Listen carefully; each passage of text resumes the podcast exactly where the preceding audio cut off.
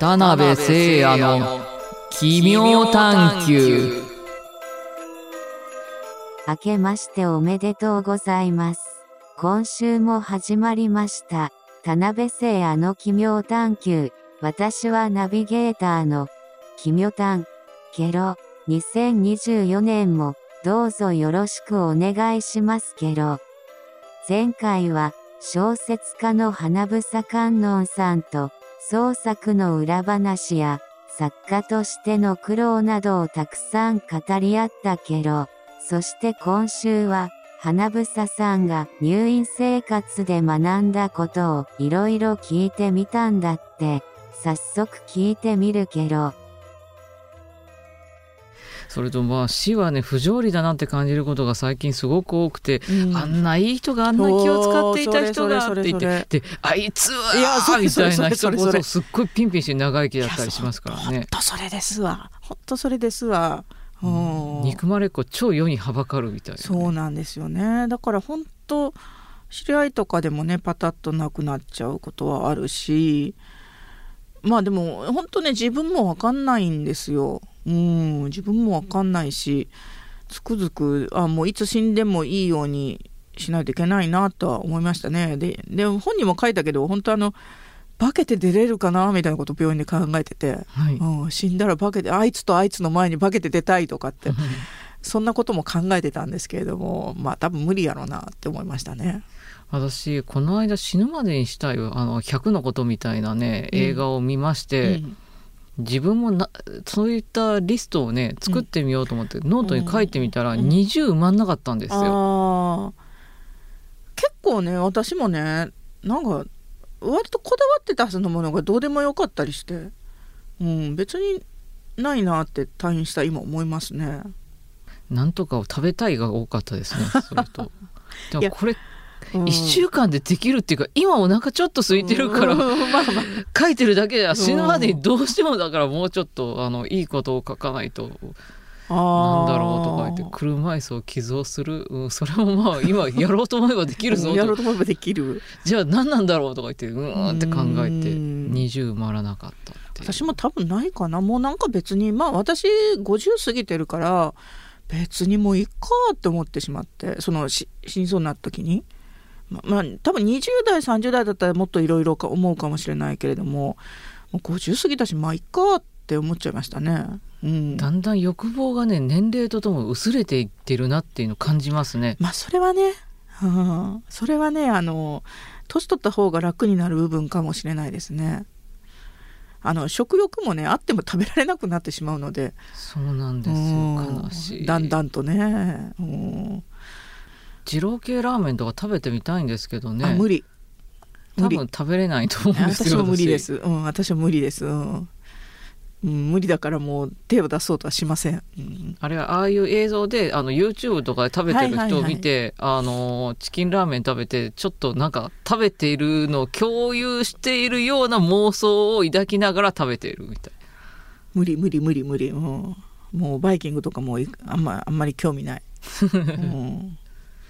高校生時代なんかねもうピザの食べ放題とか夢のようなそうそうそうそうそうそうなんですよ。今ちょっと目そらしてしまうね。う うってなってうん。まあいいことなんじゃないかなとね。だから若い時みたいなペースで生きてたら年取ったら多分体負担お酒もそうなんですけど、うん。体に負担がかかるんである程度の年齢になってちょっと変なお酒の飲み方してる人は心配になっちゃいますね。そうですね、うん。病気をして一番変わったことって何でしょうか？いやもう生活が変わりましたね。まあだから心不全なんですけれども結局いろんな病気が発覚したんですよ。あの2型糖尿病とか高血圧とか。で結局あのカテーテル検査とかしたんですけれども直接倒れた原因は高血圧で、はい。うん、でもうそうなるとあの食事改善とあと運動しなさいというのを言われて。海田市でそんなむちゃくちゃな生活してたわけじゃないけれどもでもやっぱり食事はもう考えるようになったしそれであとまあ運動運動はねやっぱすごいんですよ。数値がもうみるみるうちに下がるんです運動したら。運動されてるってこちら書いててすごいな、うん。プールにも行かれてるって、うん、最近はでもプールやめたんですけど、はい。あとはもうジム行って週3か週4で。いや実はめちゃめちゃ運動してるんですよ。すごい私リングフィットトレーナーを買ってうん。安心しただけですもん、いや私も今まで何回もそれを繰り返してきたんですよ。で死にかけてやっと継続しましたね。今までそれこそ本当ジム行って3ヶ月で行かなくなってジムのお金だけを1年払ってるみたいなこともやってましたし死にかけてやっと。で食べ物もなんですけどでもだからといってやっぱ美味しいもの食べたいじゃないですか。食べたいです。もう鶏胸肉とブロッコリーと豆だけみたいな生活ってもう耐えられないでしょ。生きてても そうでしょ。だから美味しいもんは食べたいしでもその数値を落とすためにそれはやっぱり運動なんですよ、うん、だからなんか食べるために運動してる感じですね。でも数値は落ちたからまあいっかと思ってああじゃあ私も頑張ってみようかな。あのスイッチっていうねゲーム機のソフトでダイエット効果があるゲームなんですけれど、それのアマゾンレビューを見て、うん。ああみんな痩せたって書いてあるってそれでなんか自分がやった気になっちゃったりしてるんで いやーで入院中に感じた恐怖や逆に良かった点があれば教えていただいていいですか、恐怖はねまあでもやっぱり今でこそ元気に暮らしてますけど入院中とあと退院してからも半年ぐらいそうですねもう今年の春なるぐらいまではやっぱり風邪ひいても重症化の可能性が高いって言われてて、ね、コロナで亡くなる人とかもやっぱりいましたし、はいあの風邪風邪ひいてもだから私はちょっと本当心疾患あの負担かかるのでもう外に出ることが辛いしニュースを見ながらもう本当に重い気持ちになって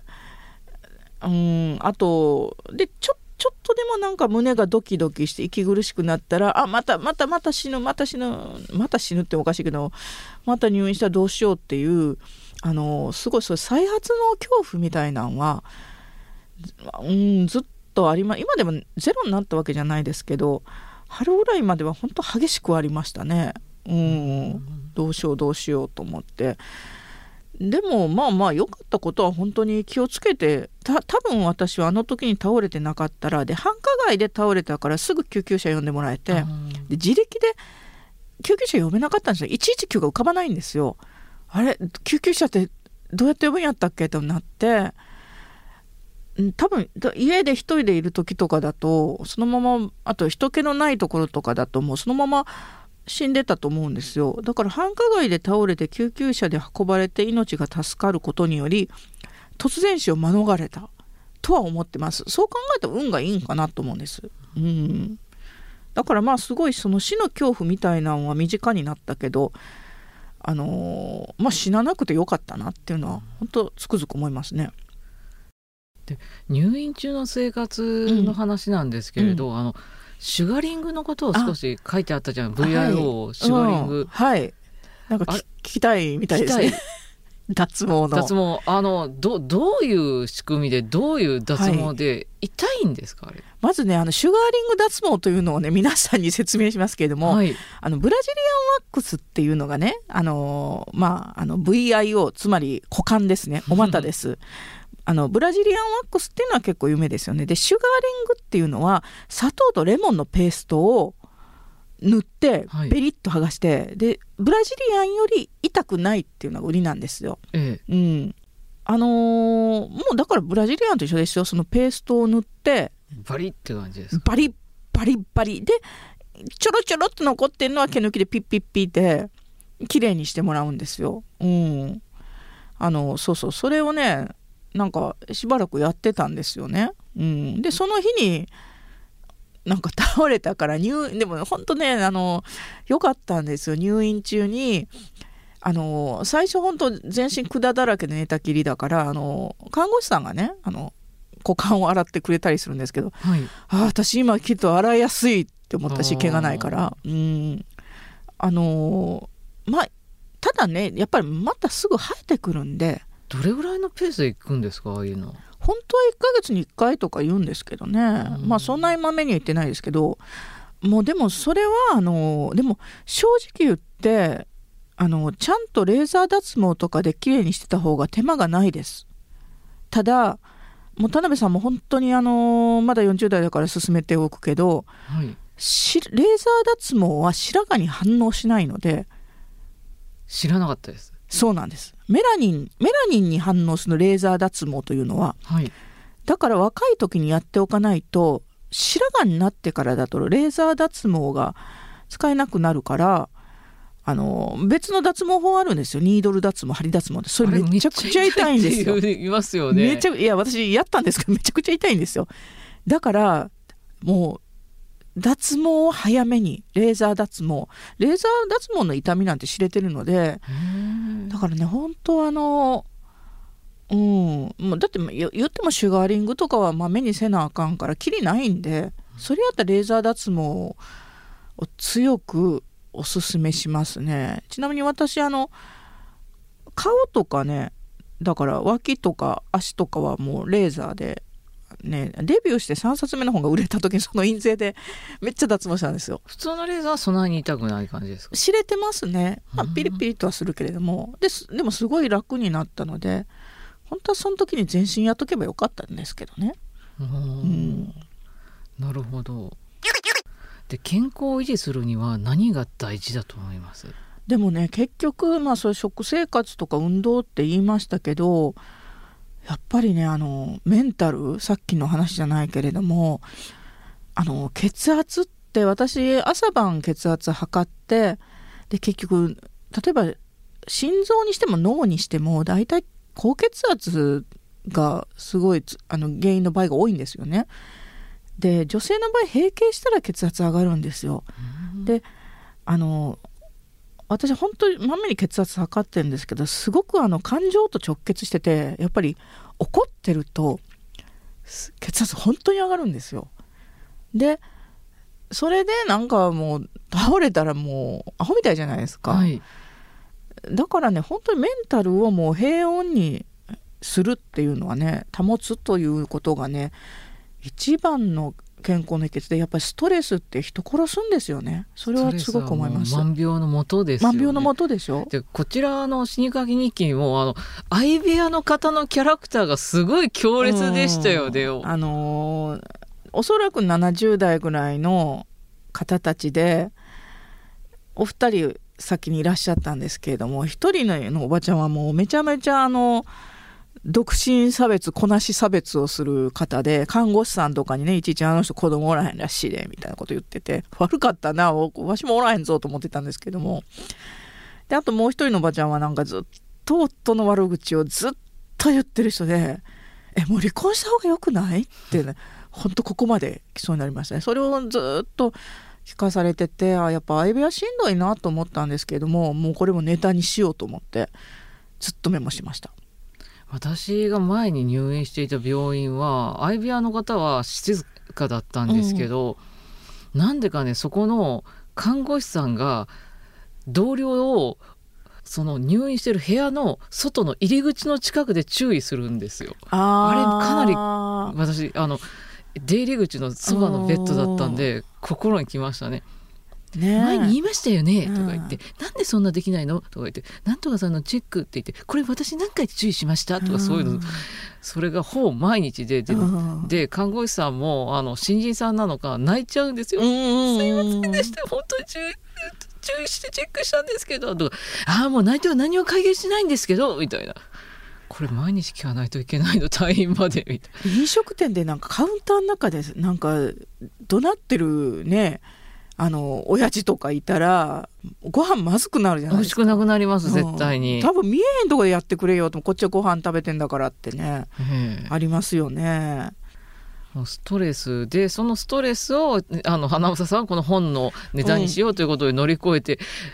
らっしゃいましたけど、そうじゃない人はねどうやって乗り越えてるのかなって。で私はそういう時ねあのちょっと大きめのあのノイズキャンセリングイヤホンはもう救世主でしたね。ねそうそう。私もそれね用意しとけばよかったと後になって思いましたね。持ってきてもらえばよかったって、うん、最初そこまで思いつかなくってそのでコロナだから面会ダメだったんですよね、はい、で荷物を家族に持ってきてもらうのも時間がすごい限られててでなかなかうちの夫も忙しくて来れなかったんででその後で頼めばよかったなって後悔しました。最初そこまで頭回んなかったですね。あれは良かったです。なんかちょっと大きめのこういうカパッとするやつだったんで、うん、で後で小型のこう耳に入れるだけのやつもあるって知ったんですけれどそれで落語聞いたりで何にも聞いてない時はもうキャンセリングしてグーって寝たりしてます、それが非常に必要です。音ってね結構ストレスになるんであと文字情報もよくなくって私はあのすごい努力をしましてあの X 旧ツイッター、もう嫌な人はみんなミュートにしましたもうもう私も 私もそう私相当してますよ、うん、あの嫌な人っていうか見たくもない情報見たくない情報がふっとやっぱ目に入ってくるのってすごいなんかあのストレスなのでそれがたとえ悪い情報じゃなくてもなんかもう愚痴ばっかり言ってる人とかでもあんまりなんか人のいい情報も知りたくない時あって何々さんが重版出退とかっていうのがいやそれ今見たくないみたいな時もあるから、うん、もうなんかそういうのすごいかなり私ミュートしましたよ。うん、それがもう重要です。うん、かなりねあの X を見て病んでる人がいるなって最近特に思ってそれそれそれそれそれそうそうそう。そこまで気にせんでええのにっていうね。常に戦ってる人とかいますもんね。そうなんですよ。なんかそそこはあなたの戦場じゃないでしょうって思うんですけどもっとなんていうかなリアルな生活があるじゃないですか。意外と文字の力ってね、うん、無力なのかなってああいうの見て思ったりしますけど、うん、文字でねどんな専門家どんな正しいこと言っても、うん、説得された例ってほぼ見たことないんですよ。ないないないない。あのまず議論に向いてないと思うので議論できないこと言いまかしたいだけなのでみんな。だからあんなとこで議論するのは時間の無駄だって私は思ってるんですけども。なんちゃってひろゆきいっぱいいますしね。そうそうそうそう。あのちょっとね霊障系というかでも匿名でのねやっぱり匿名でってみんな卑怯になるから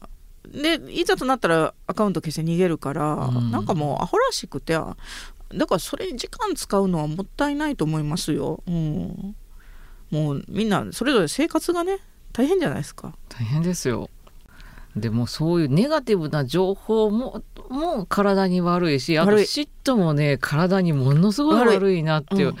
これは小説家になってから思いましたね。うん、悪い悪い悪い。い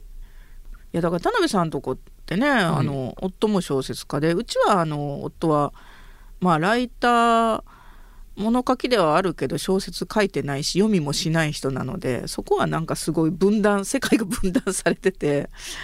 楽だけどあのー、なんかやっぱりいろいろ考えちゃうからなるべく本当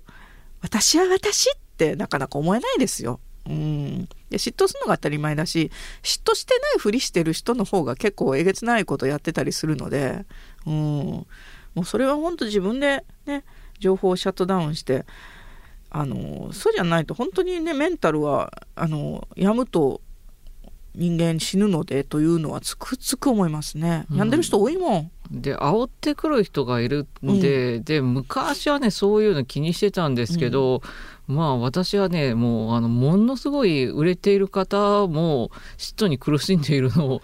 知りまして、うんうん、あキリがないんだと思って。そうキリがないと思う、うん、じゃじゃあいいやもう好きなものを細々と私はこれが好きとか言うので、いいやと。そうなんですよね、うん、まあ本当好きなものを書いてるのが一番っていうのはありますねまあそれでまた食えるとなると別の話ではあるけれどもでも今あれじゃないですか怪談ブームでめっちゃなんか田辺誠也なんか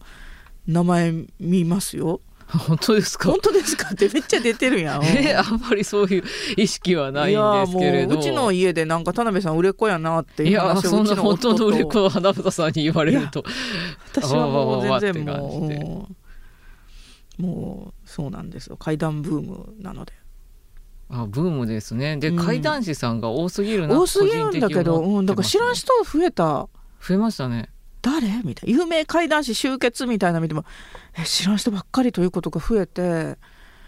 もうなんかちょっとついていけないし実は怪談の方もたくさん出てるからあんままあまあやっぱり全部は読めないですね。うん。この人は？みたいな人のは読んでるけど。うんあの怪談師になりたいっていう人も最近増えてますからね。ね そうすごいですよね。だから私たちよくあのね怪談社さんのイベントの打ち上げとかで顔合わせたけあどーそうですね。あの頃ってそんなにいなかったから怪全談師って。然いなかったですね、うん。関西でも、えー、宇津呂鹿太郎さんと怪談者さんぐらいでしたよね、そうそう。それがなんか今やわちゃわちゃと増えてなんかそれはちょっと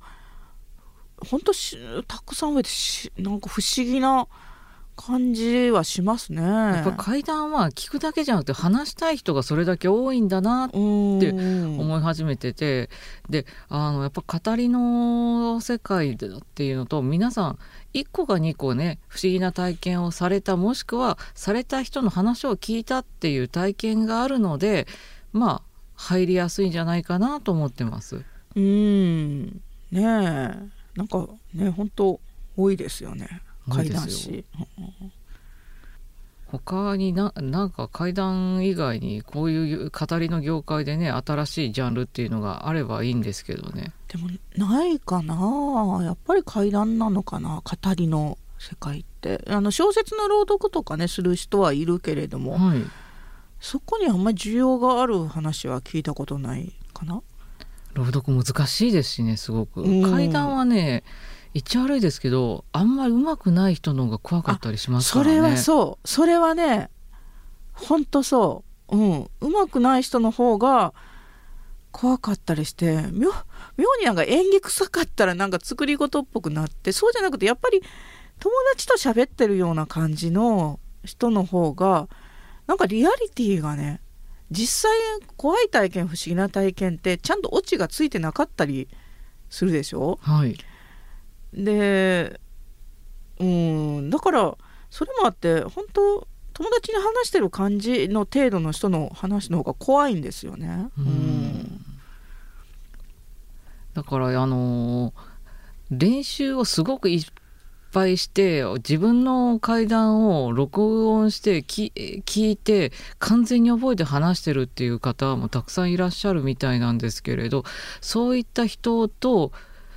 あ今思い出した前誰それに聞いたっていう話が戦えるっていうのが不思議だなと思ってますね。ね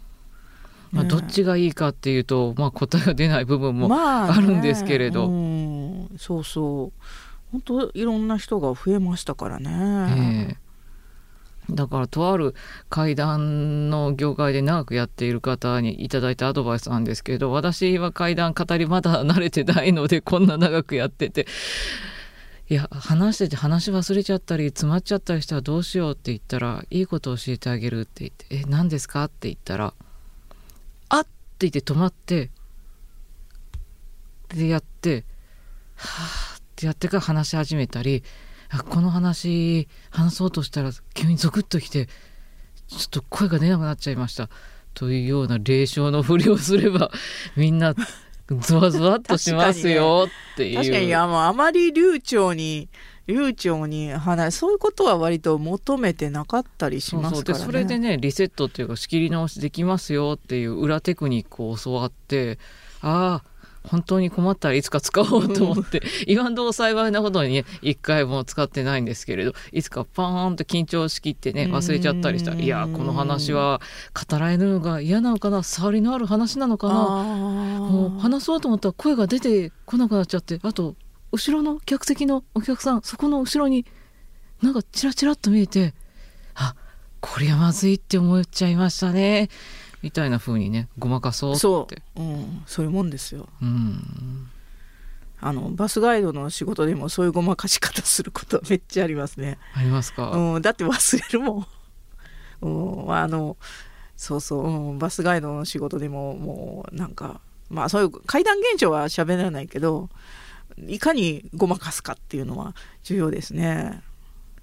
あそうすごい前にあの階段の舞台になったような場所の案内っていうかガイドっぽいことをやって、うん。戦国武将の名前をポロって忘れてしまったのではいはい、名前誰やっけ？まあいいや戦国武将って言っちゃおうと、ここで戦国武将が争ってと言って「誰と誰ですか?」って言ったらすうん、まあそれが気になった方はご自身で調べていただくとしてとかまあいいやこその時はまあボランティアガイドだったんでね、うんご自身で調べるというね楽しみもありますからねとか言ってその時背中がびっしょり汗で 服脱いだらすごかったですね脇汗が後で見てみたら。いかにごまかすかは、うん。うん。ね。大事ですよ、うん、まあ階段の語りはでも本当そうですね。あんまりうまくない人の方が怖かったりし,、うん、しまそそれをまあも何を求めるかなんですけど、ね、だから朗読じゃないですからね。階段を語るっていうのは、朗読はやっぱり流暢にあの喋った方がいいと思いますけれども。階段はねもう本当ただたどたどしい人の方が怖かったりしますね。そうだ。入院されていた時の話にちょっと戻るんですけれど、あってよかったっていうものとあ持っていきゃよかったっていうもの何かあります、あってよかったのは私あのそのノート紙のノートはい。私基本的にあの手帳もあとそのねプロットとか考えるのも紙のノートなんですよ。うん、で紙のノートがあったのでいろいろ思いつくことを書けたというのとそうですね。あとはあの充電器。あ 充あわかります。iPhone の充電器。もこれも持ち歩いててよかった。うん、だからそのコロナでね本当あのすぐに家族が来てくれけもう来てもらえない状態だったのであのスマホはもう命綱だったので、うんうん。充電器を持ち歩いてるのが良かったのと本当あの紙のノートねあの持っててよかったっていうのがねありますね。うん。であった方が良かったのはさっき言った方にねもうイヤホンとかねあの、うん。ちゃんとそういうのを夫に途中で頼んでいろいろ持ってきてもらってはいたんですけれどもそういうのも頼んどけばよかったなーって思いましたね。うん、であとあの入院中に本当いつ入院できるか最初分かんなかったのでまあ暇なんですよね。暇ですね暇だ入しい院ろいろいろいろんなこと考えてであの途中夫にあの iPad 持ってきてもらって私電子書籍は iPad で読んでるんですよ。まあ、紙の本メインなんだけどあの急に急ぎで資料的にいる本とかあのねそういうののために iPad 持ってるんでそれを持ってきてもらってそれからはもう欲しい本があったらパッとも買って読めるというのがすごくこれがストレス軽減しました。うん、すっごいあのそういう電子書籍のを読めるというのがね本なかったら多分ほんもうなんかもうだいぶ気持ち落ち込んでたと思いますよ。うん。私入院中にね全然本が読めなくなって、まあ、それもあって落語をずっと聞いてましたね。であと病院ってすごい乾燥するから、うん。私は入院するたびに持ってくれよかったって思うのが化粧水のスプレーボトルとあと、うんうん。あの霧吹きみたいねあの100均とかでプシュプシュってやる水入れて、うんうんうん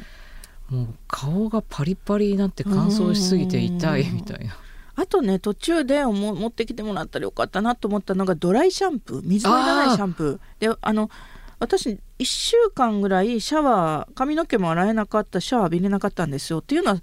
それも心臓に負担かかるって言われてて。で体はねあのそのあったかいタオルで濡れタオルで拭いてはいたんですけれども髪の毛がねもうもう髪の毛洗えないのがすっわかりますストレスでドライシャンプー水のいらないシャンプー持ってきても頼んだきゃよかったっていうのはすごく思いました。めっちゃストレスですあれは。あの髪の毛の地肌を濡れタオルでうん。なんかゴシゴシってやるとうん。全然違いますからね、うん。うんはい。シャワーは痛いですよ。そう。だからシャワーがねあの1週間か入れなかったんでもうで1週間であの1週間してちょっと髪洗えた時にもう感激しましたね、うん、やったーと思って、う。ん、だからドライシャンプーねあの必要かなと思いますね。でもうちのね夫とかやっぱりドライシャンプーの存在知らんかった。スキンヘッドだから知らんかったみたいあな。普あ段からなるほシャンプーしてないどそういうこと普だね、シャンプーしないからそんなんあんねんやみたいな感じだったみたいですけど。なるほどで最後の質問なんですけれど、花房さんが今後うん。探求していきたいことを教えてください。探求していきたいとこはあの私はえーと、まあ、今52なんですけれども、はい。あの自分も含めすごく女の人ってやっぱり若い時にすごい価値を見出されてしまうし性的なことも含め社会的なことでも女の人はすごく若さに価値を見出されがちなのででもそうじゃない。実際死ぬまで女は女であるのであとまああの前にね「平家日記」っていう本出してますけれどもすごい生理終わったらどんな風に自分が変化するんだろうとかあと女性はだから50からその性の形とかなんか何が変わるんだろうかっていうのはなんかもう人体実験も含めてちょっとね意外にそういうものってあんまりなくて、はい、うん。得意なものとして書かれがちなんですけど実際ね50とかでも女の人現実はみんな元気だったりするのでそういうなんか老いた老いた女というのを自分が老いてるに従ってもう興味ありますね。うん、なるほど。私はあんまりねそういう女性的なもので追われてきたイメージっていうか自信があんま認識がないんですよ、うん、ずっとね小学生男子みたいな心で今まで来てるんですよ。まあでもね結婚して子供を産んでっていう人生をそれはそれでだから私あの子供を産んでんの経験してないからなんかすごい興味があるんですよねでね、うん、子供産んだらね何か変わるかなと思ってびっくりするぐらい変わんないし、うん、私ななんていうかそんなにまあだからまあ髪も短いし声も低いからか、うん、まあ女性なのみたいなことをずっと言われたり聞かれたりもしてきたんであんまりね女性的に思われたっていう経験もなくって、だからね結婚した時にね一回期待したんですよ。あ色っぽくなるかも人妻って色っぽくなるかもなりませんでしたね。実際あんま変わんないですよね。なかった。そんな魔法なんてみたいな。で子供を産んだらなんか母性がとかよく言われるけれどもないです、ね、母性って何？って感じでしょ、うん、いやうちの妹とかはもう4人とか3人とか産んでるんですけどじゃあうちの妹にそそんな母性的かって言ったら全然そんなことないので母性って何？母性ってそれ幻想に過ぎないんじゃないの？とかね、うん。まあ、全て本当幻想に過ぎないんじゃないのって思いますね。そういう女性性みたいなものも。うん、はい。なのでねあんまり自分がびっくりするぐらい変わんなくて、うん、まああんま変わんないですよね。私の知ってる限りでも。うん、自分でも驚きましたね。あれおかしいなみたいな優しいお母さんになれるんじゃなかったんだっけ？みたいな。自動的にならないみたいですね。まあそれも幻想じゃないですか？うんそんなんで変わんないし変わらなくていいし急になんか田辺さんがなよなよしだしたらそれはそれでちょっと怖い、うん、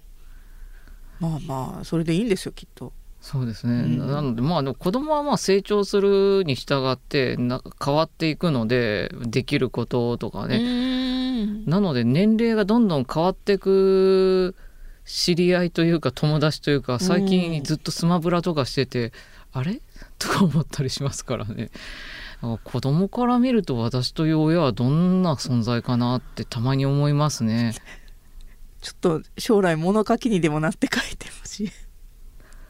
ひどいこと書かれそうな気もするから 怖いですけれどね。うん、まあでもね楽しみですねお子さんの成長。いや私もちっちゃい頃から知ってるから将来どんなんなんねやと思うし。うん。そうですね。まあでもあのどっちかっていうと明るいはつらくとしたスポーツマンの子ではないので、まあ、親が2人ともね、うん、文化系なので。うんまあ、あの、程よい普通のどこにでもいる、や、やや内向的な人に育つんじゃないかな、多分。ということで、そろそろ締めに入ろうと思うんですけれど、はい、えー、今週のキョミョタンはここまで。花房さんいかがだったでしょうか？はい、なんかね、あの、いいんですか？こんな話でと。なんか、うん、まあまあいいのかな？まあ、田辺さんとも久しぶりに話せたし。いやなんか真面目なこと政治とか経済とか話すべきでしたかね。そんな二人とも話すわけないじゃないですか。確かに。人の悪口とかも言えへんしね、うん、うん、あまたねあのストリップ行きましょう。行きましょう、うん、まあ、あの健康に気をつけてください。あなたもだけどあのあなたのね夫の援助さん私同世代だから、うん。正直援助さんの健康気になるんですよ。同世代健康じゃないですねあの方もね聞いてたらそうでしょ、いやうんだから田辺さんまだまあ言うても若いけどあなたの夫がね私ちょっと密かに心配してるんで、運動とか絶対するような感じじゃないですしねうんなんかうつうつと家出してそうじゃないですか。そうですよそうだからやっぱり50代の、ね、人の健康が気になるのでうんもう本当にまあまあ家族で健康でいてください。はい、ありがとうございます。はい、ということで花宇さん2週にわたりありがとうございました。えーここまでのお相手は田辺誠也と、花房観音でした。それではまた奇妙な世界でお会いしましょう。さようなら。さようなら。ということで、今週の、奇妙談はここまで、実体験から来る言葉は、どれも重みがあったけどね。花房さんの言う通り、年齢や性別を気にせず生きられる世界になってほしいけど。そして、この番組は来週も金曜夜6時から配信予定。聞き逃さないでけど。ご感想や質問などは、ハッシュタグきみょたんをつけて、投稿してけろ。番組公式 X もぜひフォローしてけろ。また、この対談の動画版は YouTube チャンネル、田辺聖あの奇妙探求で公開中。チャンネル登録もお願いしますけど。それではまた、奇妙な世界でお会いしましょう。さようなら